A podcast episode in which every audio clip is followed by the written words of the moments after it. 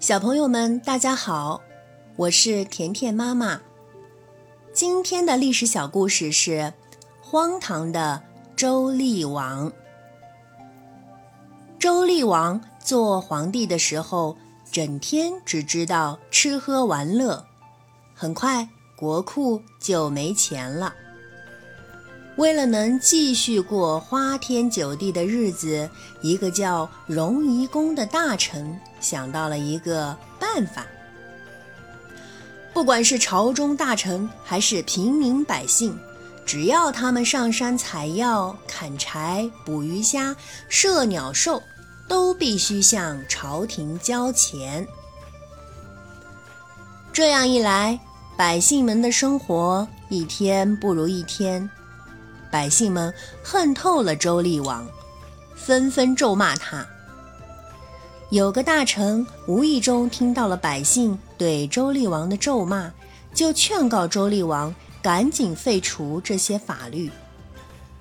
可是周厉王不仅听不进去，还特意从魏国请来了一名巫师，负责监视老百姓。一旦发现有人对周厉王不满，就抓来杀头。就这样，大家再也不敢说话了。认识的人在路上碰到了，也只是用眼睛看看对方，算是打招呼。整个都城顿时变得死气沉沉，毫无生气。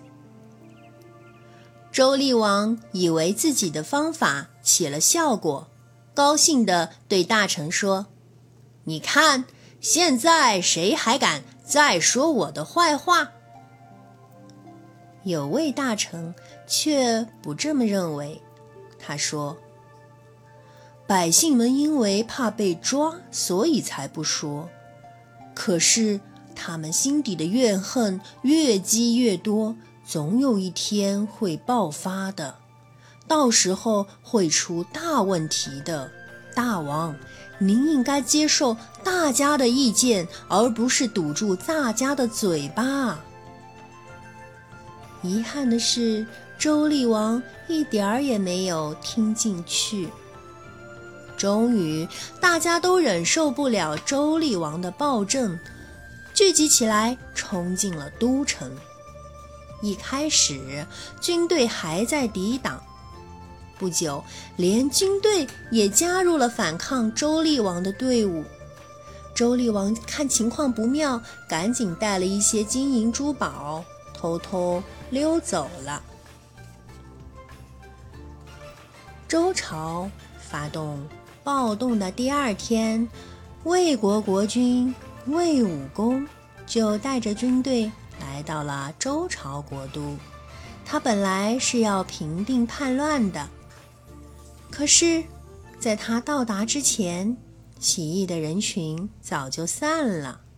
于是，魏武公就带领军队驻扎在了王宫里。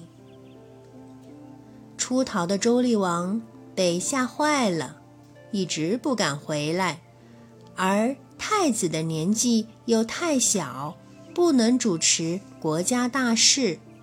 于是。就有大臣请求魏武公暂时代理周朝国君，其他人也非常赞同，魏武公也就答应了。